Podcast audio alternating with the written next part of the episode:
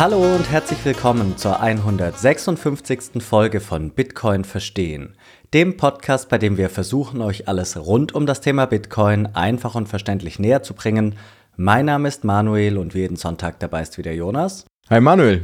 In dieser Folge haben wir Elena Knerich und Maximilian Sibbenauer zu Gast, die zur gleichen Zeit wie wir in El Salvador waren und hinter dem Film Bitcoin Neros, das digitale Gold und seine Versprechen stecken.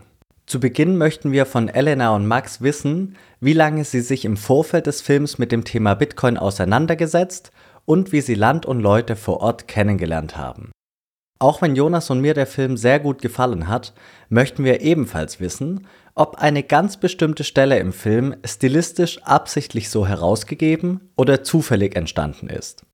Selbstverständlich möchten wir auch wissen, weshalb die öffentlich-rechtlichen Bitcoin meist in einem schlechten Licht darstellen.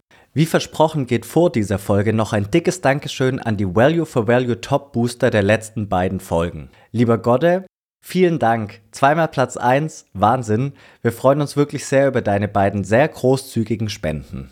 Und wie immer noch ein kurzes Wort zu den beiden Sponsoren des Podcasts und dann geht es auch schon los. Werbung. Die meisten stellen sich ja irgendwann die Frage, wie man am einfachsten Bitcoin kaufen kann. Können wir da etwas empfehlen? Genau das ist der Punkt und für den einfachen und sicheren Kauf eurer Bitcoin können wir euch die Schweizer Bitcoin-App Relay empfehlen. Damit könnt ihr nämlich ganz einfach eure Bitcoin kaufen und verkaufen und das Ganze ohne Registrierung oder Verifizierung. Dabei habt ihr die Wahl zwischen verschiedenen Zahlungsmöglichkeiten, wie beispielsweise Banküberweisung, Kreditkarte, Apple Pay oder Google Pay. Ihr kauft eure Bitcoin dabei direkt auf das in die App integrierte Wallet, sodass nur ihr im Besitz eurer Bitcoin seid. Und dank der einfachen Bedienung können wir Relay wirklich auch allen Einsteigerinnen und Einsteigern wärmstens empfehlen. Übrigens, mit unserem Rabattcode BTC Verstehen erhaltet ihr zusätzlich 0,5% Rabatt auf euren Kauf bzw. auf euren Verkauf. Jetzt stellt sich aber die Frage, was kann ich tun, wenn ich meine Bitcoin langfristig und sicher aufbewahren möchte? Ja, da kommt nämlich unser zweiter Unterstützer ins Spiel, nämlich Shift Crypto. Mit deren Hardware Wallet Bitbox 02 könnt ihr dann eure größeren Bitcoin-Beträge langfristig und sicher aufbewahren. Durch die sehr einfache Bedienung und Einrichtung, den großen Fokus auf Sicherheit und den hilfreichen Support bei euren Fragen ist die Bitbox 02 für uns das perfekte Hardware-Wallet. Und auch hier erhaltet ihr mit unserem Code BTC Verstehen 5% Rabatt auf eure Bitbox 02 in der Bitcoin Only Edition. Wir haben euch nochmals alle Informationen zu Relay und zu der Bitbox sowie den Rabattcodes in der Episodenbeschreibung zusammengestellt. Werbung Ende. Hallo Elena, hallo Max, herzlich willkommen bei uns im Podcast. Es freut uns wirklich sehr, dass ihr euch die Zeit nimmt.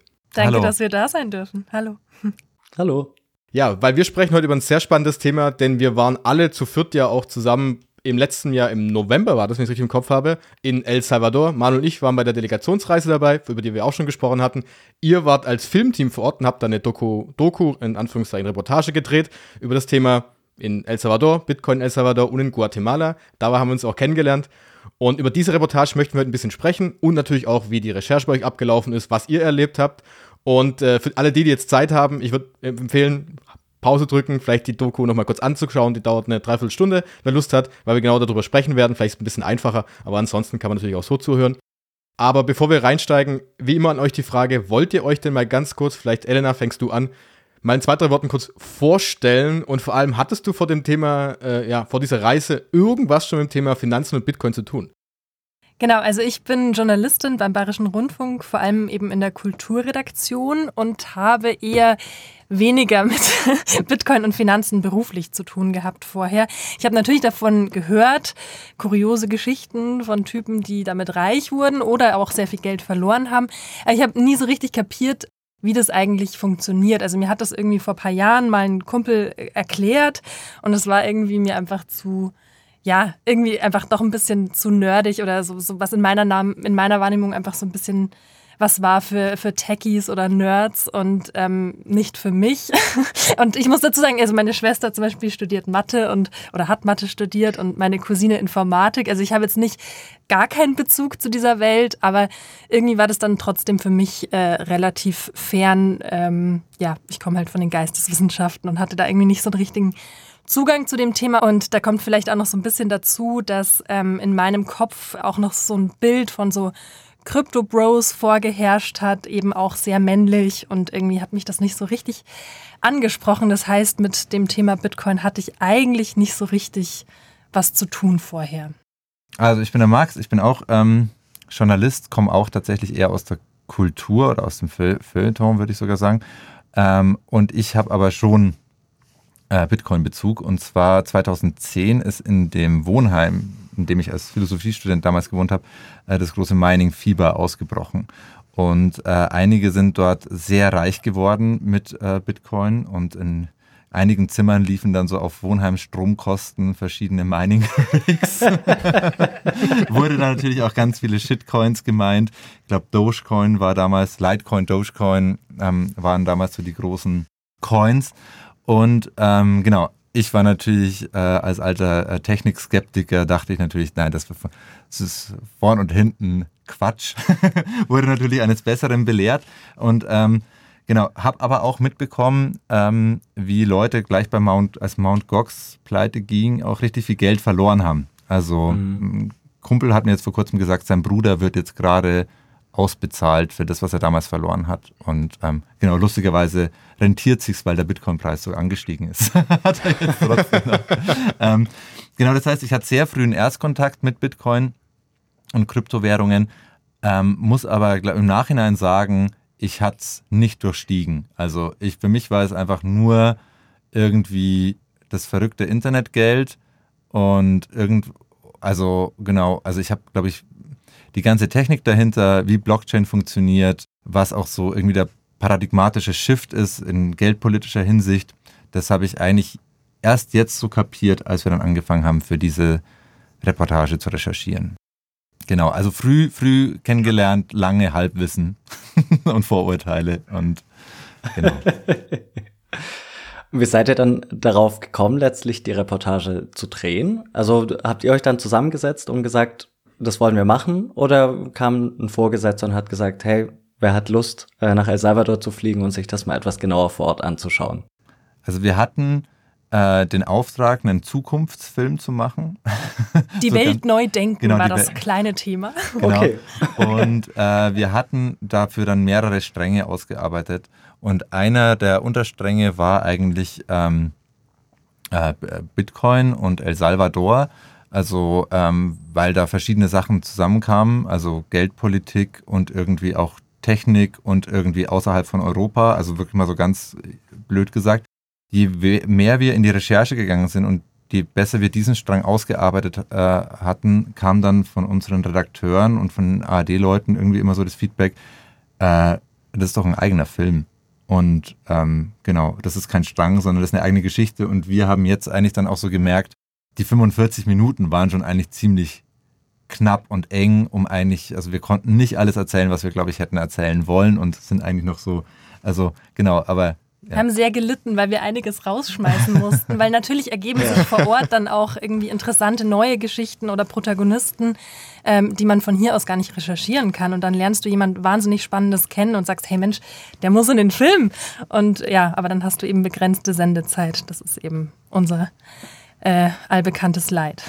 Genau, aber ich glaube, um auf deine Frage zurückzukommen, ich glaube, wir hätten den, wenn wir jetzt einfach gesagt hätten, oh, wir, wir, wir wollen eine Bitcoin-Doku machen, wäre es vermutlich der schwierigere Weg gewesen, sie so rum zu verkaufen, als quasi, dass wir über, das, über die Geschichten, die wir entwickelt hatten und vorher schon gesucht haben, dann einfach zusammen mit der Redaktion gemerkt haben, ah, okay, das ist, das, das steckt ganz viel dahinter, da steckt auch mehr dahinter als eben nur so, dort gibt es jetzt irgendwie alternatives Geld, sondern wie gesagt, ein großer paradigmatischer Shift. Ja, am Ende kam dann die, äh, die Doku raus, Bitcoineros, das digitale Gold und seine Versprechen. Und da will ich mich anschließen. Wenn ihr jetzt sagt, ihr habt vorher nicht so wirklich Vorwissen gehabt und ihr steht jetzt vor diesem, vor dem, vor dem großen Haufen, okay, Bitcoin El Salvador, wie geht man da journalistisch denn vor bei der Recherche? Wie, wo fängt man dann an? Wen fragt man? Wo schaut man nach? Wie kann man sich das vorstellen? Also erstmal Bitcoin verstehen googeln. Dann stößt man auf so diverse Podcasts. Nein, also tatsächlich, das war der, der allerwichtigste Punkt, ähm, dass wir uns natürlich total reinfuchsen mussten, ein halbes Jahr lang. Ähm, ich glaube, im März 2022 haben wir das Thema oder die Doku so grundsätzlich mal begonnen und bis das Ganze dann äh, stand, hat sich das total erstmal entwickelt und wir mussten wahnsinnig viel recherchieren, uns Wissen drauf schaffen und ja, wie macht man das? Wahrscheinlich wie alle, die, die sich mit Bitcoin äh, be beschäftigen. Äh, Podcasts, Podcasts, Podcasts hören, Bücher lesen, natürlich schauen, dass man äh, ja irgendwie an seriöse Quellen kommt. das ist ja aber auch unser Job generell. Und ja, natürlich, dann war es uns auch wichtig, was eben wir wirklich anders machen wollten als andere Journalisten und Journalistinnen, ähm, dass wir eben auch wirklich das selber mal genutzt haben und nicht irgendwie gar keine Ahnung haben, wie funktioniert eine Bitcoin-Transaktion. Also wir haben uns dann auch ähm, ganz aufgeregt irgendwann nach Monaten endlich geeinigt, welche Wallet wir uns installieren und haben dann uns ähm, ja auch, auch was hin und her geschickt und, und eben Lightning auch äh, versucht gleich zu nutzen und so. Und das, ähm, ja, das war, glaube ich, so erstmal das ganz Wichtige, dass, dass wir, und wir haben natürlich Bitcoin immer noch nicht verstanden, aber es ist ganz wichtig gewesen für uns, dass wir dieses Halbwissen zumindest in ein Dreiviertelwissen irgendwie weiter ausbauen. Ja, ich glaube, genau zwei Sachen waren, glaube ich, wichtig. Das eine war das, äh, das technische Know-how ne, ähm, vom Public-Private-Key-Prinzip bis irgendwie, ja, wie funktioniert Mining und so weiter. Und da war es relativ leicht, irgendwie so, ähm, wie Elena gerade meint, sich natürlich Wissen drauf zu schaffen. Für uns war die größte Herausforderung, seriöse Quellen zu kriegen, weil ich glaube, das kennt ihr natürlich auch selber es sind einfach in der Bitcoin-Blase, äh, ich muss da jetzt auch keine Namen nennen, aber es sind natürlich auch viele, äh, oder vor allem auch in der Kryptoblase, wenn man weitermacht, dann ist es vielleicht noch deutlicher, einfach viele äh, halbseidene Gestalten unterwegs. Und ähm, deswegen war für uns eigentlich ganz wichtig der persönliche Kontakt. Also ich habe eigentlich wirklich angefangen mit den Leuten aus dieser Wohnheimswelt mit, Leuten, mit Physikern, ich habe viel mit Physikern gesprochen, mich abendlang zusammenzusetzen, dann habe ich mich ähm, mir von denen quasi äh, wieder eine nächste Quelle empfehlen lassen und so habe ich mich eigentlich so über drei, vier oder uns haben wir so über drei, vier sehr, sehr lange Gespräche sind wir irgendwann mal bei Jeff gelandet von Fulmo. Dann bin ich nach Berlin gefahren, wir haben den so am, am Bitcoin-Stammtisch gefunden, dann haben wir die Leute zum ersten Mal auch erklärt, ich habe dort mein erstes Bier mit Lightning bezahlt. Also uns war ganz wichtig, dass wir, dass wir ähm, schnell äh, und im Vorfeld einen guten persönlichen Draht zu vertrauenswürdigen ähm, Bitcoinern herstellen, was dann im Endeffekt viel leichter war, als man denkt, weil, weil, der, weil der Ruf von außen ist ja dann vielleicht oft mehr shady, äh, als, er dann, ähm, als es dann in Wahrheit natürlich ist. Aber genau, das war für uns ganz wichtig, der persönliche Bezug, dass wir dort auch, dass wir die Leute schon zumindest teilweise kennen. Und, ja. Entschuldigung, ich wollte auch noch ganz kurz dazu ergänzen, äh, ergänzen, weil es ja eben nicht nur um Bitcoin an sich geht, sondern auch eben um Bitcoin auf einem anderen Kontinent. Ähm, das ist natürlich auch immer eine große Herausforderung, ähm, zu recherchieren, wie ist die Lage dort vor Ort. Übrigens gerade auch in so Ländern in Lateinamerika, wo auch, ja, sage ich mal so, mit, mit seriösen Quellen, ähm, also nicht alles sind lupenreine Demokratien und Pressefreiheit ist auch nicht überall. Also das, da war es auch eben uns wichtig, dass wir uns irgendwie versuchen, ähm, gut zu informieren, äh, vielleicht auch Kollegen von vor Ort, von unabhängigen Medien äh, zu kontaktieren. Das haben wir dann auch gemacht über El Faro dass, ähm, ja, dass man eben auch wirklich ein Verständnis ähm, davon bekommt, wie ist die Situation wirklich vor Ort, wie sehen das die Menschen, die dort leben, ähm, wie sieht das die Ökonomie, was sagen die Kritiker ähm, von beispielsweise dem Bitcoin-Experiment, aber auch natürlich die Befürworter, was sagt die Regierung. Also auch da wieder sozusagen die journalistische Ausgewogenheit. Wir haben natürlich ähm, ein Interview auch bei der Regierung angefragt. Ähm, das ist äh, Standard, dass man natürlich beide Seiten hören soll, soll und möchte. Aber natürlich auch die kritischen Stimmen und da war es eben auch wahnsinnig viel Recherche, Recherche, viel Lesen, viele Skype-Gespräche zu später Stunde wegen der Zeitverschiebung mit den Elfaro-Leuten, mit einer Ökonomin. Dann sind wir witzigerweise über Elfaro, über diese eigentlich eher Bitcoin-kritischere ähm, Einstellung, dann auf dieses Projekt in Guatemala gestoßen. Die haben einen Artikel geschrieben über dieses ähm, Grassroot Movement oder dieses Projekt Lago Bitcoin, wo es eben nicht top-down äh, entsteht, sondern eben ähm, ja, bottom-up. Und das fanden wir dann eben auch interessant und so haben wir dann da wieder die Kontakte geknüpft und das war uns halt auch total wichtig, auch da wieder die Leute direkt anschreiben, skypen, verstehen, wie seht ihr das, wo seht ihr die Vorteile und ja, einfach ganz, ganz viel mit den Menschen sprechen. Wie habt ihr euch denn vor Ort gefühlt, als Journalisten, die jetzt einen Film drehen wollen, habt ihr das Gefühl, dass ihr da ganz frei wart? Also, oder, oder hattet ihr irgendwie Sorge, ihr wart ja auch mit einem Kollegen unterwegs, dass ihr dann irgendwie auch, in dem Film ist ja das Stichwort Abhören gefallen, dass da irgendwie geschaut wird, was nehmt ihr auf, mit welchen Leuten sprecht ihr? Oder war das gar nicht so, weil ihr die Gewissheit hattet, wir kommen aus dem Ausland und Ihr habt so ein bisschen Narrenfreiheit salopp gesagt. Ja, ist lustig, dass du das sagst, weil ich habe ja zur Vorbereitung nochmal euren Podcast gehört und ich glaube, mir ging es auch so ein bisschen ähnlich. Äh, kurz davor konnten wir, glaube ich, alle ganz schlecht schlafen. wir hatten auch ähm, mit unserem Kameramann und dem Kameradepartment wirklich lange Streite, welches Equipment wir mitnehmen dürfen, weil was ist, wenn das verloren geht? Ähm, also unsere Zweitkamera, die ein paar Mal im Film auch zum Einsatz kommt, äh, ist natürlich ist bedeutend schlechter als unsere erste Kamera, aber äh, tatsächlich wirklich aus dem Grund, dass die gerade nicht mehr auf dem Markt ist und der Produktionsfirma das zu heikel war, wenn die geklaut wird, dann muss er zwei Jahre warten, bis er das Modell wieder bekommt. Also wir haben, Sicherheit war ein Riesenthema im Vorfeld. Und dann, als wir dort waren, irgendwie mit der Landung hatte ich keine Angst mehr.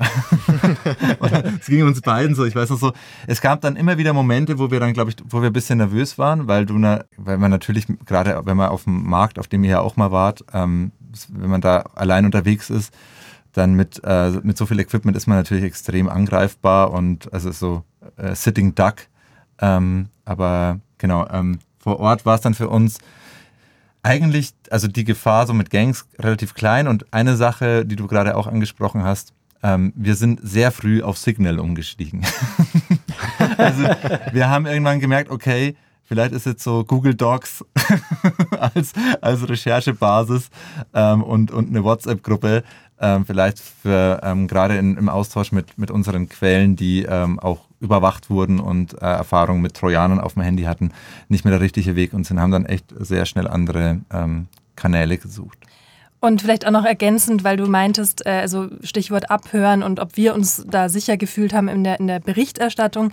Ich glaube, es war schon, ähm, also ja, der Journalist, mit dem wir auch unterwegs waren, ähm, der hat uns eben auch erzählt, dass er sich teilweise nicht mehr traut, nachts noch ein Bier trinken zu gehen und dass eben die Einschränkungen sehr, sehr groß sind. Und ich glaube, dass wir dort berichten durften, dass wir auch uns sicher gefühlt haben, lag zum großen Teil daran, weil wir viel mit ähm, Leuten von vor Ort eben unterwegs waren, wo wir sagen, okay, die werden uns schon nicht in die, in die gefährlichsten Ecken führen. Aber ich muss sagen, ich glaube, es war auch, also mir ist da zum ersten Mal nochmal so richtig krass bewusst geworden, was für ein Privileg wir hier in Deutschland haben, dass man, also es klingt jetzt so pathetisch, aber wirklich was für ein Privileg wir haben, dass wir hier eine krasse, also diese Pressefreiheit haben und ähm, was aber auch dort Journalismus bedeutet. Also wenn du eben wirklich dagegen ankämpfst und versuchst trotzdem zu berichten, obwohl dir es überall schwer gemacht wird.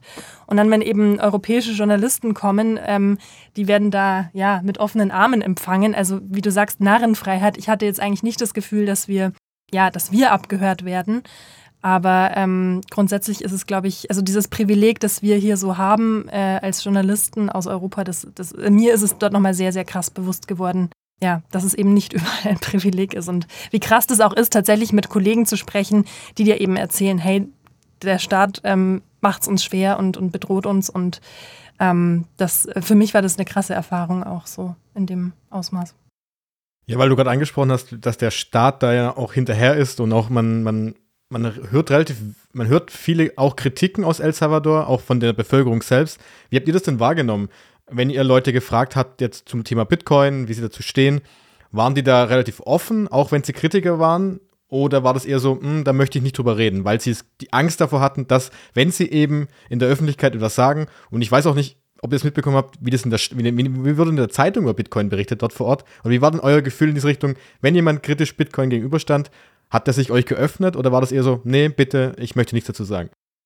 Also wir hatten, also ich finde, was ihr auch festgestellt habt, die El, Salvadorianer sind wahnsinnig offen und ehrlich und waren, wir hatten einen Kontrast zu Guatemala später, wo die Leute eher reserviert sind, gerade wenn man mit Kamera kommt, finde ich, waren die total offen und ehrlich. Wir hatten ein, zweimal ähm, die Erfahrung, dass die Leute uns off-Kamera gesagt haben, dass sie Bitcoin nicht nutzen also Händler, muss ich Händler, sagen. Genau, genau die Händler, ja eigentlich dazu verpflichtet genau, sind. Äh, es aber nicht on-Kamera gesagt haben. Also dann gesagt haben, so on-Kamera wollen sie nicht drüber reden. Oder es hieß dann, ja, der, dieses oder Gerät ist heute kaputt oder irgendwie genau, genau. ja, Klassiker. Waren, oft waren Geräte kaputt äh, oder irgendwie diese kan oder, oder Fehler war bei unserer Wallet und da wir so, so Noobs sind, wussten wir dann auch nicht immer Stimmt. nicht, ob es ob, ob, jetzt vielleicht wirklich doch an uns liegt. Ähm, aber das ist uns ein paar Mal passiert. Ähm, generell haben die Leute aber sehr offen äh, drüber gesprochen und auch quasi uns ja sehr offen, sehr oft auch sehr offen gesagt, dass sie es einfach nicht nutzen. Und vor allem, glaube ich, gibt es dafür drei Gründe, die ihr wahrscheinlich auch äh, ausgemacht habt. Zum einen natürlich fehlt so das Verständnis, klar, wie funktioniert das Ganze. Ähm, zum anderen äh, ist es aber auch, jetzt habe ich drei Gründe gesagt, jetzt werden mir nur noch zwei ein. Zum anderen ist es aber vor allem auch, glaube ich, nee, drei genau. Zweiter Grund ist natürlich, dass am Anfang viel schlecht gelaufen ist mit der Chivo Wallet. Und das haben uns auch immer wieder Leute bestätigt. Okay, die Wallet wurde gehackt oder es hat nicht funktioniert oder bla bla bla. Äh, und das dritte ist wirklich einfach die Volatilität. Also das war, glaube ich, in den Bärenmarkt rein oder in einen fallenden Bärenmarkt, ich weiß nicht, gibt es wahrscheinlich dann auch einen äh, Ausdruck dafür, äh, etabliert man eben dieses neue Finanzsystem und die Leute kennen, kannten den Bitcoin, also in unserer Zeit eigentlich fast durchgehend als was, was an Wert verliert. Und ich glaube, wenn, wenn das dein Erstkontakt ist, dann, ähm, ja, dann greifst du ja dann doch lieber zum Dollar. Und äh, den hast du dann in der Hand und der riecht nach was und den kannst du in die Tasche stecken und ähm, den nimmt dir keiner mehr weg. Oder solange die Banden alle im Gefängnis sind zumindest. Genau, ja. Ja, was du noch meintest mit den Zeitungen, wie, wie die so berichten und so, das fand ich auch ganz interessant. Generell hatte ich nämlich das Gefühl, oder das war ja auch, glaube ich, schon in mehreren Podcasts und so Thema, dass es eigentlich halt einfach dort gerade auch gar nicht mehr so Thema ist. Also da ging es halt viel um den Ausnahmezustand, darum, dass die Bandenkriminalität ähm, in Anführungsstrichen besiegt ist, indem man einfach äh, Zehntausende junge Männer einsperrt ohne Gerichtsverfahren. Ähm, also diese Maßnahme und dass tatsächlich sich dadurch für die Bevölkerung ja was verbessert hat. Also sie können ja ohne so große Ängste, Überlebensängste auf die Straße gehen, auf den Markt gehen, dort mit Dollars eben einkaufen. Ähm, da, dadurch hat sich eben das, glaube ich, auch so ein bisschen verschoben, dass das für die meisten Menschen in der, in der Realität und dadurch auch in der Berichterstattung nicht mehr so eine große Rolle gespielt hatte, oder? Also war so ein Eindruck. Ja. Und was ich noch spannend fand, ähm, Nochmal zu dem äh, Stichwort mit dem Use Case, dass man ja eigentlich ähm, immer, oder der, der, große Use Case, gerade für Länder, äh, für ja, Länder in Lateinamerika oder andere Entwicklungsländer im, im globalen Süden, ist ja eben auch dieses ähm, Bank the Unbanked oder, oder eben auch, dass man diese Remittances, also dass man das Verwandte aus den USA, die ohne Gebühren Geld nach Hause schicken können, ähm, dass das alles nicht äh, angenommen wurde, glaube ich, fand ich, das war irgendwie interessant zu sehen, weil ich, und ich glaube, das liegt auch so ein bisschen daran, dass wenn man dass wir einfach vergessen mit dieser Argumentation, dass die Menschen aber halt so wenig Geld nur generell zur Verfügung haben, ähm, dass selbst wenn du diese 10 Dollar oder in Bitcoin dann hast, eben wie der Max gerade meinte, die Volatilität aber so krass ist, ähm, dass du es halt dann trotzdem lieber, auch wenn es im Wertverlust ist, äh, als Dollar behältst und, und nicht irgendwie ähm, in Bitcoin investierst. Oder eine Kuh kaufst. Ja, genau, ja, tatsächlich ja. ganz krass noch so wirklich dieses etwas in den Händen haben, das Essen äh, mit nach Hause nehmen. Dass, dass wir das, glaube ich, hier so ein bisschen vergessen, dass die einfach so wenig Geld zur Verfügung haben, dass man das wenige halt einfach nicht anlegt in etwas, was extrem schwankt. Ja, generell das Prinzip Wertanlage ist, glaube ich, sehr, sehr anders. Ja, klar, also es ist auf jeden Fall eine privilegierte Position zu sagen, ich nehme einen gewissen Teil meines Einkommens und spare oder investiere ihn in ein Gut, in welches auch immer, das so volatil ist wie beispielsweise Bitcoin. Wenn ich weiß, diesen Euro, diesen Dollar brauche ich gegebenenfalls für Essen oder eine Kuh. Also da habt, habt ihr auf jeden Fall einen Punkt und äh, haben Jonas und ich in unserer Folge auch festgestellt, ähm, dass es eben schwer ist, von außen aufs andere Ende der Welt zu schauen und letztlich zu sagen, hey, für euch wäre das doch eine ganz coole Sache. Und ähm, den, den Punkt, den du gerade angesprochen hast, Max, mit Bitcoin kann man nicht anfassen und nicht riechen, hat ja auch der Cowboy gesagt.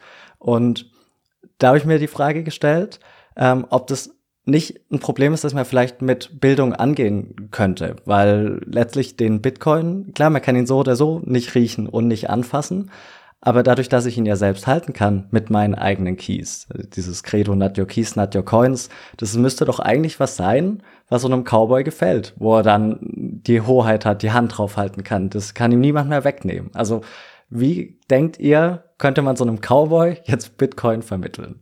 Nee, nee du, du sprichst genau was Richtiges an. Das war für uns übrigens auch der Grund, warum wir auf so einen Tiang fahren wollten, weil dort ja irgendwie so eine, die Idee vom digitalen Bargeld, also da geht's einfach so Hand zu Hand, Peer-to-Peer in Reinform. Äh, der verkauft eine Kuh und verkauft sie eine, zwei Stunden später wieder für 10 Dollar Gewinn oder 100 Dollar weiter. So, das sind ja so, ähm, genau, also das, das ist ja eigentlich super, für die wäre ja Bitcoin ein guter Use Case, ja. Genau, jetzt muss ich kurz zur Frage zurückkommen.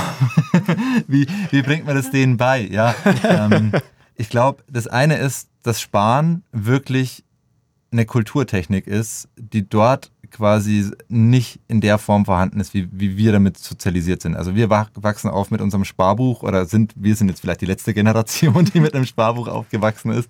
Äh, ähm, und dann bringt man die, die Sparbüchse zur Sparkasse und so.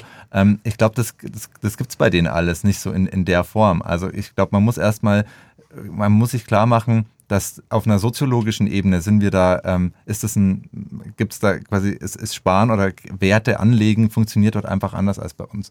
Das ist aber mit Dollars vermutlich genauso wie mit, mit, mit, mit Bitcoin. Das muss man, das, das dauert einfach Zeit. Und deswegen war es für uns auch immer so, so der wichtige, äh, oder eigentlich das Spannende, viele Kollegen auch oder Medien schauen drauf und sagen so, okay, das ist jetzt ein Jahr vorbei, boah, das ist total fehlgeschlagen. Gescheitert. Und gescheitert. Das ja. Land ist, der Bitcoin hat das Land äh, bank, bankrott gemacht und das ist, das ist totaler Quatsch. Also erstens hat dieses, äh, ähm, dieser, diese, dieses Bankrott-Narrativ ist ja total verfälschend. Ähm, und zweitens ist es natürlich was, was ganz lange dauert. Und die hatten jetzt auf alle Fälle mal Erstkontakt. Und was uns diese Ökonomin, die Tatjana Marokin auch gesagt hat, die Leute sind nicht unbedingt aus ideologischen Gründen gegen Bitcoin. Also ich glaube, der westliche Blick ist viel mehr ideologisch aufgeladen, entweder mhm. euphorisch dafür oder euphorisch dagegen. Die Leute sind einfach ja ein Stück weit von der Technik überfordert, aber gleichzeitig auch einfach von der Kulturtechnik überfordert. Und ähm, genau, das, das dauert und das kann ich jetzt auch nicht abschätzen. Ich glaube, wenn Leute wie Primär Bitcoin ähm, dort Aufklärungsarbeit leisten oder äh, Bitcoiner wie ihr, ähm, dann wird es auf alle Fälle helfen. Ob das dann reicht oder nicht reicht, keine Ahnung. Das, da, da bin ich nicht prophetisch genug. Habt ihr auch dann nach kurzer Nachfrage einen Unterschied gemerkt zwischen dem der Annahme von Bitcoin der Akzeptanz oder wie man das wahrnimmt zwischen dem, sag ich mal, dem Cowboy, der das Rind verkauft hat und jemandem, der zum Beispiel in San Salvador, der Hauptstadt, lebt, dass es da einen Unterschied gibt bei der Akzeptanz, bei der Bildung etc.? Also ich glaube, was, ähm, was einfach ganz, ganz eklatant ist, und das muss man vielleicht auch nochmal dazu sagen, dieses in diesem Land, das hat uns eben der, der Journalist auch gesagt, die Mehrheit der Bevölkerung dort ähm, arbeitet im informellen Sektor, also eben eher so in dem Bereich ähm, ja, Viehhandel oder eben meinetwegen auch äh, Essensverkauf auf Ständen an der Straße. Und in der Hauptstadt natürlich gibt es dort ähm, Hochhäuser und Banken und Zentren, wo eben äh, ja, Menschen sind, die auch studiert haben und Englisch können und wo eben auch die Bitcoin-Konferenz stattgefunden hat und so weiter. Insofern natürlich in den Ecken, in denen wir oder die Bitcoiner sich auch dann aufgehalten haben, ist die Akzeptanz höher. Dort kannst du überall bei McDonalds oder, oder dem Taco-Laden äh, auch mit Bitcoin bezahlen.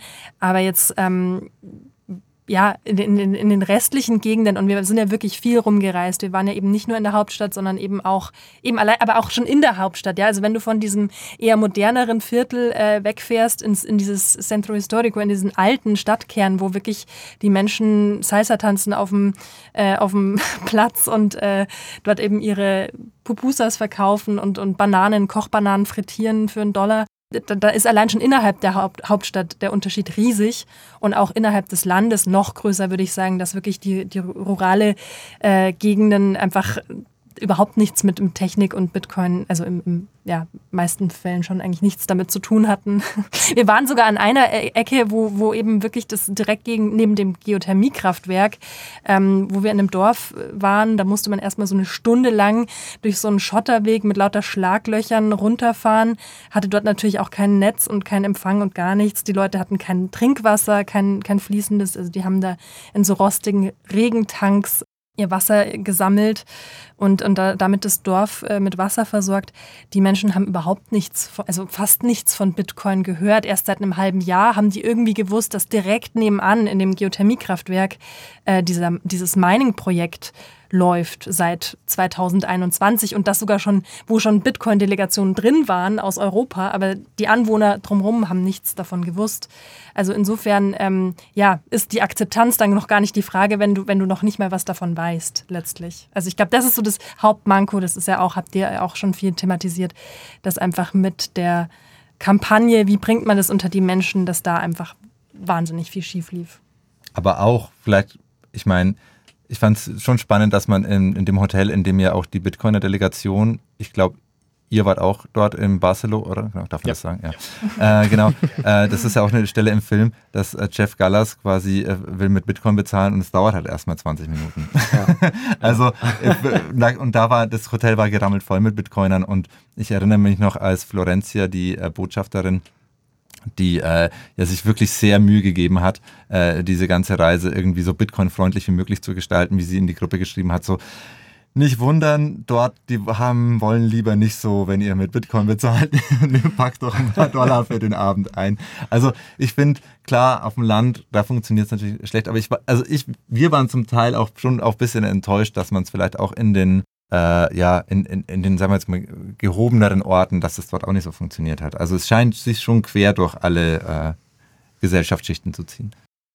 Ich würde ein bisschen auf die Doku zu sprechen kommen wollen und zwar auf zwei Punkte. Ihr habt die ja geteilt, also die mittlerweile kann man sehr, kann man sehr anschauen. Ähm, wir haben auch in unserer Delegationsgruppe darüber gesprochen und da sind eineinhalb Punkte etwas negativ rausgestochen, wobei die äh, Doku insgesamt sehr gut ankam. Also sowohl, ähm, sowohl ja, mit den Leuten, mit denen wir gesprochen haben, als auch bei uns persönlich kam sie insgesamt sehr gut an. Also ich will es in gar kein schlechtes äh, Licht rücken. Nur die Frage mit diesem Geothermiekraftwerk, das ihr gerade angesprochen habt. Es hatte den Eindruck, aufgrund der, aufgrund der Bildgebung der Erzählung eben, dass wir auf der einen Seite den Bauer haben, der im Dschungel lebt und Wassermangel hat und dann kam Schnitt und man sieht eben, wie das Wasser runterplätschert von dem Geothermiekraftwerk. Scheinbar unendlich viel. War das Zufall oder wie, wie, wie kommt es, dass man da diese, diesen krassen Kontrast hat? Auf der einen Seite den ja, verdurstenden Bauer überspitzt gesagt und auf der anderen Seite unendlich Grundwasser, das für Bitcoin verwendet wird. Naja, also das ist natürlich ähm, kein Zufall. Also natürlich ist es ein starker bildlicher Kontrast, wenn man von einem geschlossenen ähm, Wasserhahn auf quasi, ihr habt die Bilder ja selber gesehen, eben wie dort in rauen Mengen Wasser äh, runterläuft. Ähm, äh, schneidet. Also das wäre jetzt Quatsch, wenn ich behaupten würde, das wäre ein, ein nicht intendierter Schnitt, sondern das ist natürlich ein Schnitt, der jetzt quasi rein handwerklich gesehen den Kontrast zwischen den beiden Situationen ähm, stattfinden soll. Aber ich finde, ich glaube, ich hatte ich jetzt quasi ein oder zwei habe ich es auch persönlich erzählt. Wir sind dorthin gefahren eigentlich mit einem Verdacht. Es gab einen Bericht, dass quasi äh, dieses Geothermiekraftwerk ähm, seit das gebaut wurde, das steht ja schon länger, also hat jetzt nichts mit Bitcoin zu tun, seit den 90ern, ähm, dass dort der Grundwasserspiegel total abgesoffen ist. Und ich hatte sogar äh, im Nachgespräch, weiß nicht, ob ihr euch erinnert, hatten wir ja quasi nach der Führung zum Geothermiekraftwerk hatten wir ein Gespräch mit denen, wo die uns erklärt haben, wie das funktioniert und dass das Ganze ein Kreislauf ist. Da hatte ich sogar nachgefragt, ob das wirklich ein Kreislauf ist, weil es ja so wahnsinnig viele Dampfwolken oben raus hat. Also offensichtlich ist Offensichtlich ist es nämlich kein Kreislauf. Also, ähm, und das sieht man ja relativ stark, wenn da oben eben ähm, in rauen Mengen ähm, Wasser verdampft, dann geht dort natürlich Grundwasser verloren äh, ein Stück weit. Wir konnten aber, A, war die Person, mit der wir, äh, die diesen Verdacht geäußert hat, nämlich eine andere Kommunitaris-Führerin, war nicht da an dem Tag, als wir dort waren. Das heißt, wir konnten vor Ort diesen Verdacht nicht erhärten durch die Frau selber.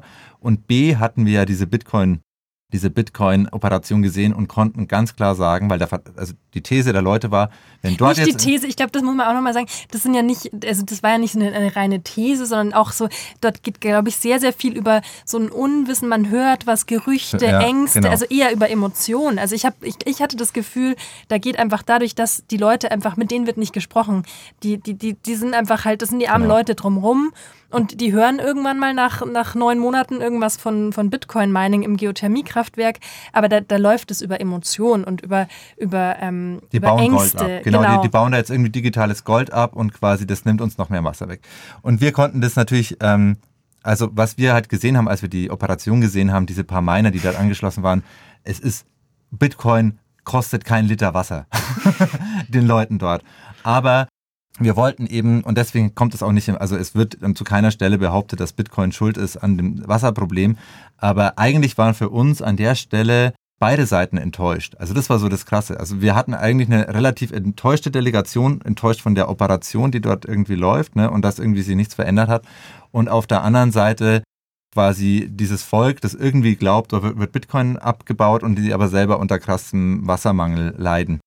Im im Endeffekt ging es uns darum, an der Stelle eigentlich zu sagen, hier wird von der Regierung in, in beide Richtungen nicht transparent kommuniziert. Und das ist eigentlich so, wir hatten lustigerweise in der Rohfassung, es ist ja dann immer auch interessant, was dann rausfällt, in der Rohfassung sind wir danach, ähm, hatten wir ähm, einen Moment noch quasi auf den Mangroven, wo ein Bitcoiner, wo Jeff Gallers dann sich selber nochmal äußert und über Bitcoin was sagt.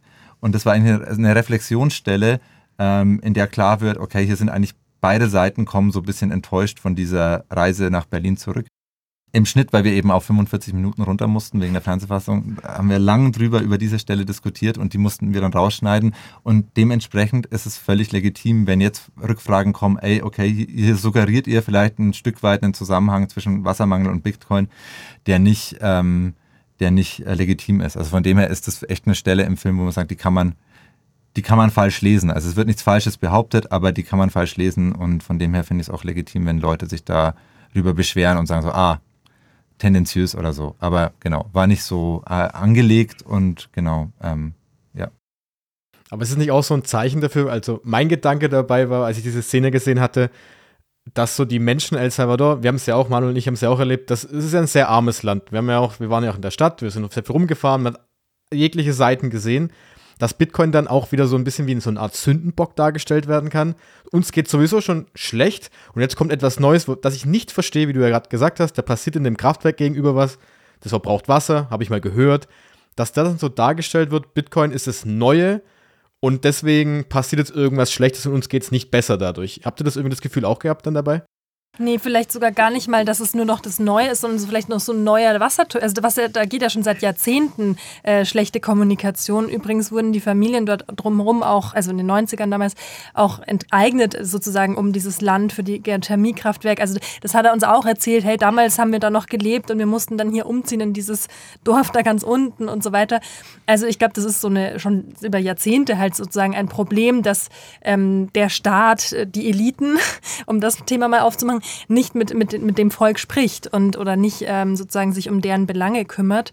Und dann kommt halt eben wieder sowas und dann ist natürlich wieder, also es, es kursieren Ängste und Gerüchte und man hat, man hat natürlich irgendwie dann Vorurteile oder, oder auch einfach, ja, Angst, dass tatsächlich es noch schlimmer werden könnte durch irgendwas, was man überhaupt nicht versteht. Und gleichzeitig haben die uns ja aber auch, und das fanden wir eigentlich auch das Spannende, ähm, hat uns dieser Douglas Sanchez dann auch in dem Dorf gesagt, naja, man hört aber auch, dass es vielleicht Gewinne geben könnte und dass dann sich für uns die Situation verbessert und mal sehen, also ich will ja nicht egoistisch sein mit den anderen, aber wir hätten ja schon tatsächlich sehr, sehr basale Grundbedürfnisse, die wir, ähm, wo wir echt eine Lot Notlage haben. Und das fand ich dann irgendwie auch wieder interessant, dass, dass es nicht eben, wie du sagst, der totale Sündenbock ist, sondern er hat schon auch dieses Narrativ gehört, hey, Bitcoin könnte auch äh, Gewinne bedeuten, die vielleicht auch dem Volk zugutekommen. Nur ich glaube, die Skepsis Skepsis ist sehr, sehr groß, dass generell eher wenig beim Volk ankommt. So kann man vielleicht in so mhm. Ländern schon auch manchmal so wahrnehmen. Genau, ich glaube, es ist, liegt auch gar nicht, es, wenn die jetzt irgendwas anderes dort machen würden in dem Geothermiekraftwerk und genauso wenig wissen würden, wäre das genauso das Sündenbock. Ich glaube, das Sündenbock-Narrativ ist jetzt für euch natürlich offensichtlich, weil ihr sehr oft damit konfrontiert werdet. Die wollen zwei Sachen in dem Dorf. Die wollen eine Straße und die wollen einen Brunnen. Und das wollen die schon sehr lange. Und dann hören die jetzt quasi seit einem Jahr, werden hier permanent, kommen Busse aus San Salvador, aus der Hauptstadt und da steigen irgendwelche gut aussehenden äh, Europäer mit Sonnenbrille aus und, und Hüten äh, und Bauhelm. Und ähm, da wird irgendwie Gold gemeint. Ähm, und das ist das nächste große Ding. Und natürlich fühlen sich die dann irgendwie ja, ver verarscht ein, ein, ein Stück weit. Und genau diesen Kontrast, glaube ich, den wollten wir an der Stelle zeigen. Und ja, ja, Bitcoin ist dort natürlich leider, muss man ja auch sagen, kommt auch wieder in, in so ein, ja, eben in so einen Sündenbock oder kommt an der Stelle einfach in so einen Sündenbock-Erzählung äh, rein. Ähm, obwohl es ja, wie wir gesehen haben, also dieses Pilotprojekt, das kann man jetzt nicht äh, für die mangelnde, ähm, mangelnden Straßenbau verantwortlich machen. aber auch da wieder, ne, also ähm, Thema Transparenz und wir Europäer dürfen da rein und uns wird da hofiert und die Tore geöffnet, auch uns europäischen Journalisten. Ähm, der Viktor und, und die lokale Presse war noch nie in dem Geothermiekraftwerk, also seit Bukele, also war, seit dieses Mining-Projekt dort läuft. Also auch da, wie sollen die wissen, dass das eigentlich ein totaler, äh, ein kläglicher kleiner Container ist, der sich nicht vergrößert? Ähm, das können die halt auch nicht wissen, weil sie gar keinen Zugang dazu haben.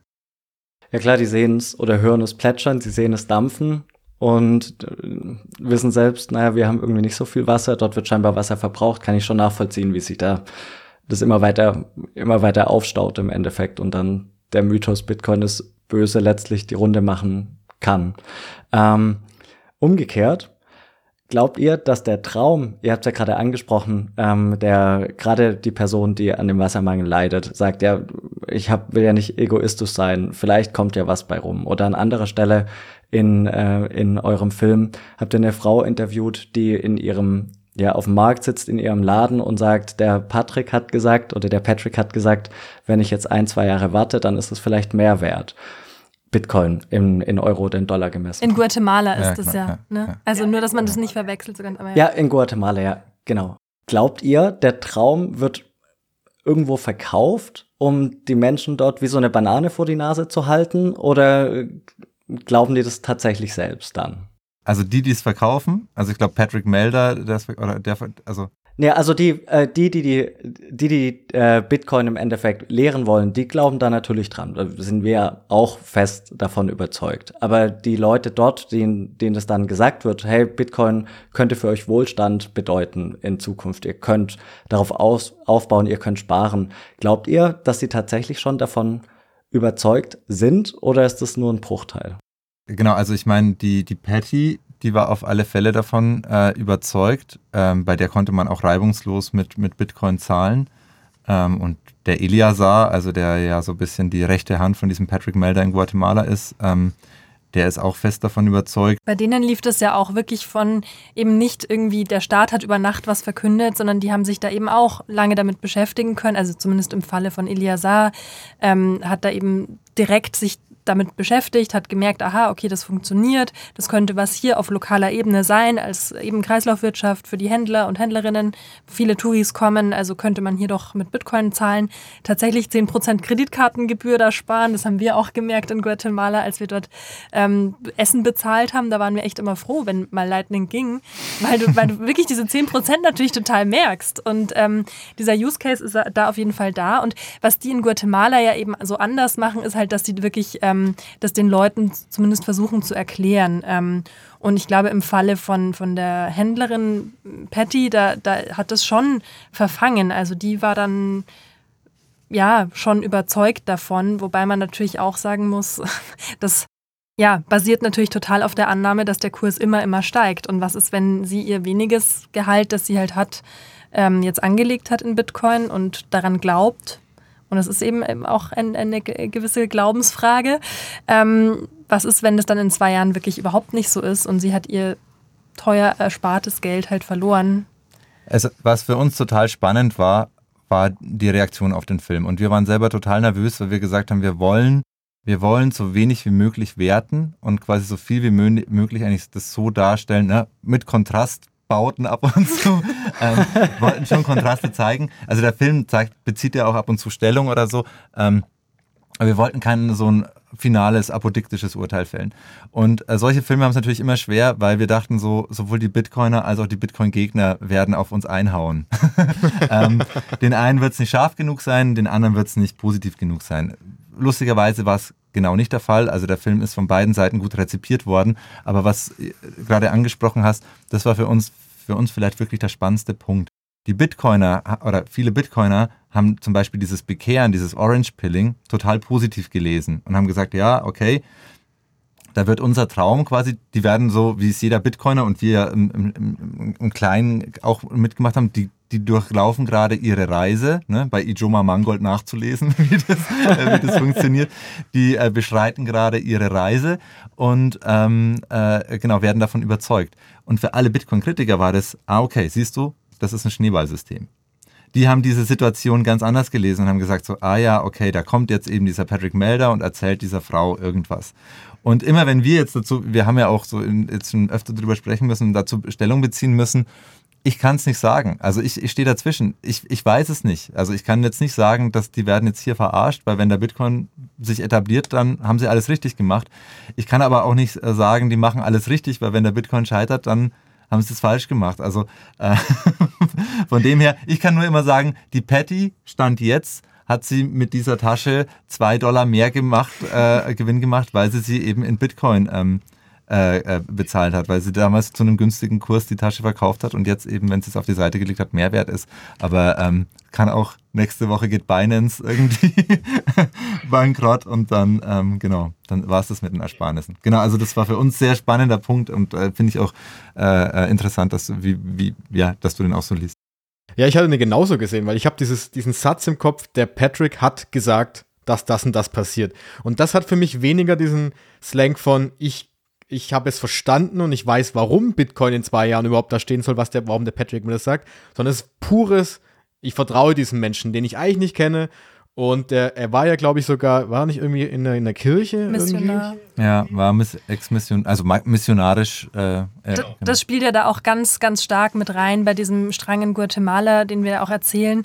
Dieses von Haustür zu Haustür gehen, die Leute bekehren, dieses Religiöse, das da so mitschwingt und was natürlich auch gerade in Lateinamerika ähm, einfach das dieses Thema aufmacht. Es kommen wieder weiße Menschen, die, gut, in dem Fall nehmen sie dir nichts weg, aber die dir irgendwie was, was, was einen Glauben bringen und, und die Menschen müssen es denen oder können es denen dann glauben. Und die Frage ist halt eben, ist es wirklich zu deren Besten oder, oder ja, ähm, ist es vielleicht auch was, was, kann es auch ein schlimmes Ende nehmen für die?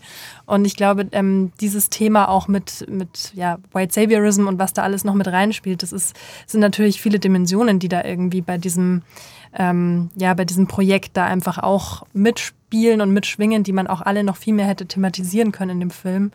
Aber in dem Fall ist es, glaube ich, ähm, einfach auch interessant zu sehen, dass es dort eben auch viel leichter, glaube ich, doch ist, die Menschen dann auch zu überzeugen.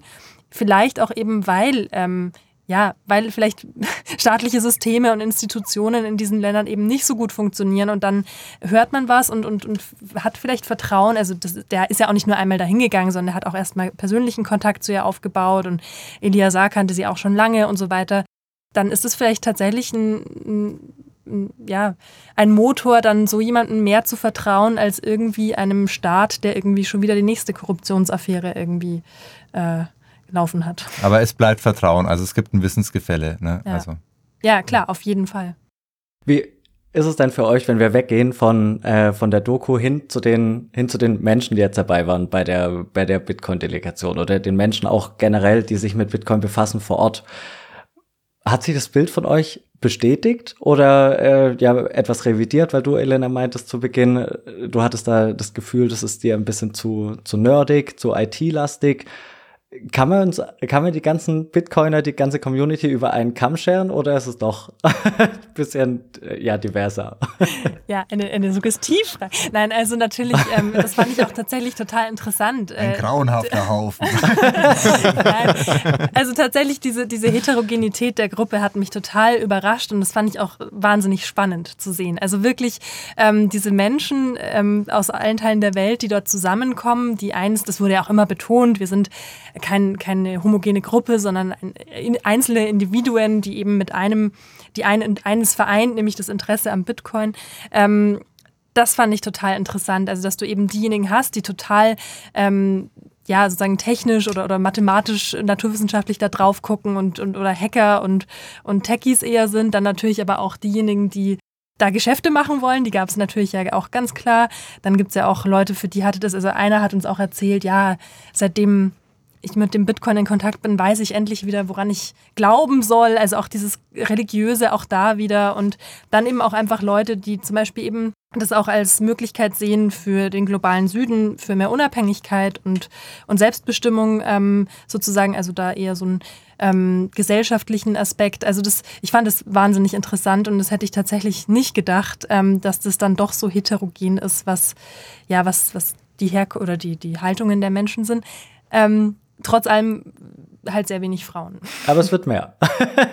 Guter Punkt, das stimmt. Und ähm, aber wenn wir schon bei dem Gruppenthema sind, ihr wart ja dann auch bei der, nicht nur bei uns bei der Reise mit dem Bus dabei und allem drum und dran, sondern ihr wart danach auch bei der ähm, Adopting Bitcoin, bei der Konferenz in San Salvador, wart ihr ja auch noch vorbei dabei und habt ja in der Doku war ja auch ein kleiner Ausschnitt dazu.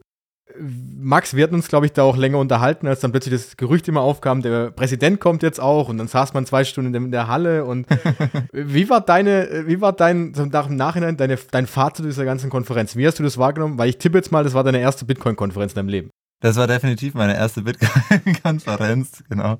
Ja, tatsächlich das Problem, also im Nachhinein wir hatten ja so, wir wissen, also das Schlimmste in dem Film ist natürlich Konferenzen. Weil man hat, man hat zwei Sachen.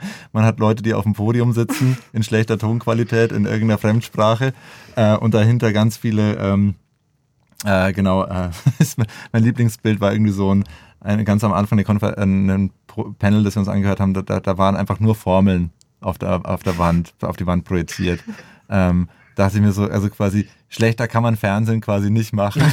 Visuell, Ein Mann, der vor Formeln steht und irgendwas erzählt, was keiner.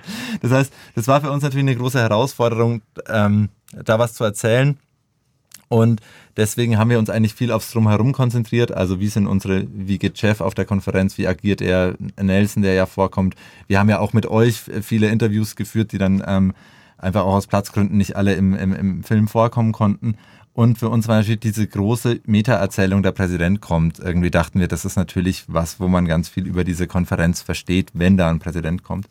Und dass er dann eben nicht gekommen ist, war, ähm, genau, also im Nachhinein ist diese Konferenz so ein bisschen uns, durch uns durchgerauscht, weil wir, glaube ich, viele Themen, also auch spannende Talks immer nur so am Rande mitbekommen haben und eigentlich die ganze Zeit am Rumwuseln waren, dort könnte was passieren, dann fahren dort wieder Sicherheitskräfte vor, dann haben wir da wieder was gehört. Also von dem her war unsere erste Bitcoin-Konferenz eigentlich eine, wo wir die ganze Zeit einem Phantom hinterher geirrt sind. Ihr habt uns ja auch immer so ein bisschen aufgezogen damit und im Nachhinein vollkommen zu Recht. Ähm, genau, ähm, drum, was wir aber mitbekommen, also wir haben uns einfach, wir haben sehr viele nette, interessante Menschen kennengelernt, also vor allem auch Bitcoin Ekasi, die Leute, die aus Afrika kamen, fanden wir einfach sehr spannende, äh, sehr spannende Projekte. Ich meine, wir sind ja jetzt nicht die Technik-Nerds, deshalb waren wir immer so bei gesellschaftspolitischen Projekten, glaube ich, ein bisschen hellhöriger. Ja, genau. Ähm, drum würde ich sagen, so halb, halb verpasste Konferenz. Ihr habt ja gesagt, ähm, war auch unser Eindruck, ihr habt unfassbar viel gefilmt. Könnt ihr sagen, wie viel Stunden Filmmaterial ihr aufgenommen habt? Und wie viel im Endeffekt rausgeflogen sind jetzt bei einer Dreiviertelstunde Film? Ja, es ist natürlich ein, ich glaube, wir haben über 20 Terabyte oder sowas an Material. Also ich, ähm, wir waren 16 Tage insgesamt, oder? 16 ja, Tage? 12, glaube ich. Ja, 12 ja, Tage haben wir gedreht. Aber. Jeden Tag. Mehrere Stunden. Genau. Ich meine, was man, was man dazu sagen muss, und ich glaube, das war uns sehr wichtig und das, glaube ich, macht, macht den Film hoffentlich auch ein bisschen einzigartig. Uns war es wichtig, dass wir ähm, nahe Menschen erzählen. Also ihr, in dem Film gibt es keine oder ganz wenige gesetzte Interviews, also wo wir Leute einfach hinsetzen und dann zwei Stunden äh, Fragen stellen. Ähm, wir haben versucht, quasi das sehr erlebnisorientiert zu machen, was zwangsläufig dazu führt, dass man halt ganz, ganz viel filmt, weil man ja nie weiß, ob was passiert oder nichts passiert. Das heißt, wir wollten echt authentische Momente und natürlich die Autofahrt, wo der, wo der Viktor in Tränen ausbricht. Allein diese Sequenz filmen wir, glaube ich, 35, 40 Minuten und führen ein Gespräch und irgendwann, irgendwann kommt dann eben, bricht es aus ihm heraus, weil er nicht mehr merkt, dass die Kamera da ist. Und ähm, auch mit euch, ne, wir haben ganz oft, quasi, wenn ihr euch in El Sonte erinnert, wir haben euch am Anfang gefragt, glaubt ihr, er kommt? Dann zwischendrin mal nochmal gefragt und dann am Ende. Äh, und dann ist er nicht gekommen und wir mussten alles wegwerfen, also der Präsident. Aber wenn er gekommen wäre, kommen wir es natürlich nur spannend und nur als Erlebnis erzählen, wenn wir euch am Anfang fragen. Und deswegen haben wir ganz, also ich glaube, es war für alle, die dabei waren, mega anstrengend, dass wir dabei waren, weil immer eine Kamera lief. ähm, aber wir haben ganz, ganz viel, deshalb äh, so viel gefilmt, damit, damit wir eben dabei sind, wenn was Echtes passiert und eben nicht nur Experteninterviews. Nicht Experteninterviews und irgendwelche Zeitlupen und ähm, dunkle Räume. Dunkle Räume so und wehende Fahnen. Hacker so. genau, Leute, Leute, die vom Laptop sitzen. Mit Kapuze und, auch. Ähm, jetzt zahlt Johannes H., äh, Jonas H. zahlt jetzt quasi äh, seinen ersten Cappuccino. Und, sondern, ähm, ja, genau, aber wir haben sehr, sehr viel weggeworfen. Und es waren, also es war dieser Schnitt, es waren ganz, ganz harte Kämpfe auch mit unserem Redakteur. Also äh, es ist, äh, ja, ich hatte, muss, ich muss ehrlich sagen, als ich das gesehen hatte und Manu, wir haben ja noch geschrieben, dann hatten wir sogar ein bisschen Mitleid, weil ich gewusst, wir haben ja gesehen, wie viel ihr gemacht habt und wir waren in El Sonte, wir waren am Strand und ihr seid rumgerannt und ihr wart fertig ohne Ende und dann denke ich mir, von dem Sonntag kam dann nach ungefähr 20 Sekunden Sonnenuntergang und das war alles. Und da äh, habe ich schon gedacht, wow, das ist nicht schlecht. Ja. Aber muss man dazu auch sagen, das äh, haben auch noch bisher noch kein äh, El Salvador-Film äh, geschafft, nicht mit El Sonte einzusteigen. und, und, dieses El Sonte, das ist ja immer so die Haupterzählung. Und ja, ja nee, klar, das ist natürlich irgendwie auch wahnsinnig frustrierend, ähm, dass man so viel wegschmeißt. Aber gleichzeitig waren wir auch echt, also ich muss echt das auch nochmal sagen, das war, ich, ich, ich hatte nicht gedacht, auch dass ihr alle so cool bleibt, weil man ja auch weiß, hm, gefilmt werden und dauernd in der Öffentlichkeit stehen, ist jetzt auch nicht jeder Bitcoiners Sache. Wie sagt man das? Nicht, nicht ähm, jeder Bitcoiner möchte das. Ähm, und insofern war das, glaube ich, eh äh, für uns total cool, dass, dass es dann doch irgendwie so ging, dass wir die ganze Zeit halt nerven konnten und ähm, weiterfilmen durften. Also übrigens ein Vorurteil, das widerlegt wurde, ist, dass die äh, ähm, quasi, dass, dass, dass Bitcoiner eben immer so Scheuklappen auf hätten und nicht reden wollen und nicht zuhören wollen. Also ich finde so, das war was, wo wir wo am Anfang haben auch, lustigerweise auch im, im, Laufe des Films haben dann einige auch gesagt, ach, wisst ihr was, filmt mich doch. ist, mir nicht so, ist mir nicht so wichtig. Also so, sobald, ähm, also ich finde, es war sehr, sehr ehrlich. Es war auch, ähm, alle haben immer sehr ehrlich geantwortet. Äh, Jeff Gallas in dem, in dem Film ist natürlich quasi äh, sein eigener Haus- und Hofdiplomat, aber ist natürlich auch hat ganz, echt ganz fantastisch irgendwie sich da immer Zeit genommen, ähm, mit uns da die Interviews zu machen und in den ähm, Pool zu springen. Genau, und er war natürlich als Delegationsleiter nochmal, äh, musste da so viele Sachen be, äh, äh, ja, berücksichtigen und ich finde, dafür sind das echt immer total ehrliche äh, Antworten gewesen, die wir von, von, von dir ja auch, äh, äh, Jonas, ähm, bekommen haben und ähm, genau, eben nicht nur Stanzen, also Fanden wir cool. Freut uns natürlich. Ich weiß nicht, ob es eine kurze Antwort gibt, weil ich glaube, es ist eine schwierige Frage. Die Medien Berichterstattung insgesamt wird aus der Bitcoiner-Brille immer relativ negativ wahrgenommen. Ich könnte mir vorstellen, dass die Bitcoiner selbst aus der Medienbrille dafür fast schon nervig wahrgenommen werden, weil sie die ganze Zeit irgendwie mit dem Finger irgendwie äh, zeigen und sagen, das war nicht richtig, das hätten wir anders machen müssen, das war ungenau. Ist ja aber gleichzeitig auch eine brutale Herausforderung, irgendwie sowas vielschichtiges wie Bitcoin in ein paar Minuten zu umreißen. Nehmt ihr, nehmt ihr das auch so wahr, dass es da ein bisschen ja wie ein, wie ein, wie ein Spannungsverhältnis gibt, das nur ganz schwer zu lösen ist? Oder würdet ihr jetzt sagen, nachdem ihr dabei wart, na, man kann ja letztlich über alles reden und ist dann gar kein Thema mehr? Ich glaube, man kann letztlich über alles reden, aber ich glaube, wenn, wenn man jetzt diesen Film zum Beispiel sieht, dann müssen wir allein schon wieder so viel voraussetzen und, und gleichzeitig trotzdem wieder so niedrigschwellig einsteigen, damit quasi, also meine Mutter auch halbwegs versteht, was es ist. Das heißt, natürlich ist man dann wieder bei der Analogie digitales Geld. Und diese Analogie ist ja eigentlich schon mal der Grundfehler. also, ähm, das, also ähm, quasi, weil der Geldbegriff meiner Mutter und der Geldbegriff eines Bitcoiners natürlich diametral unterschiedlich sind. Und ähm, ich glaube, das ist einfach eine Herausforderung, die, die nur stückweise ja, gelöst werden kann, weil sobald man immer anfangen muss, erstmal zu erklären, was, was Bitcoin ist, dann hat man schon wieder die Hälfte verloren. Wenn man es aber nicht tut, ähm, geht man schon wieder so einen, in der Kompromisskaskade irgendwie sowas, äh, schon wieder so einen Kuhhandel ein, dass man äh, die vermutlich nicht übers Eis bekommt, ohne dass sie, ohne dass sie irgendwo einbricht. Ähm, und dementsprechend werden die Bitcoiner nie ähm, ähm, nie äh, zufriedenstellend irgendwie ihr Thema behandelt sehen, weil, weil die natürlich, ihr seid natürlich viel tiefer drin und euch, ja, euch interessieren ganz andere Fragen und ihr seht natürlich jede Vereinfachung total kritisch oder jede Analogie. Und äh, gleichzeitig wird es eben, sobald es zu technisch wird, werden einfach erstmal viele wieder wegschalten, weil Geldpolitik eben für erstmal für die meisten, sobald es technisch wird oder äh, alles, was mit Programmieren zu tun hat, dann einfach äh, uninteressant ist. Das heißt, das ist wirklich so ein bisschen so, ein, so eine paradoxe oder aporetische Situation, in der man nicht, ja, in der man sich, glaube ich, nur so ein Stückweise in ganz kleinen, unzufriedenen Stellen, äh, unzufrieden, unzufriedenstellenden Schritten quasi nach vorne arbeiten kann. Kennt ihr ja wahrscheinlich auch. Also ich meine, ähm, genau, aber es muss erstmal ein initiatives Interesse da sein, euren Podcast zu hören.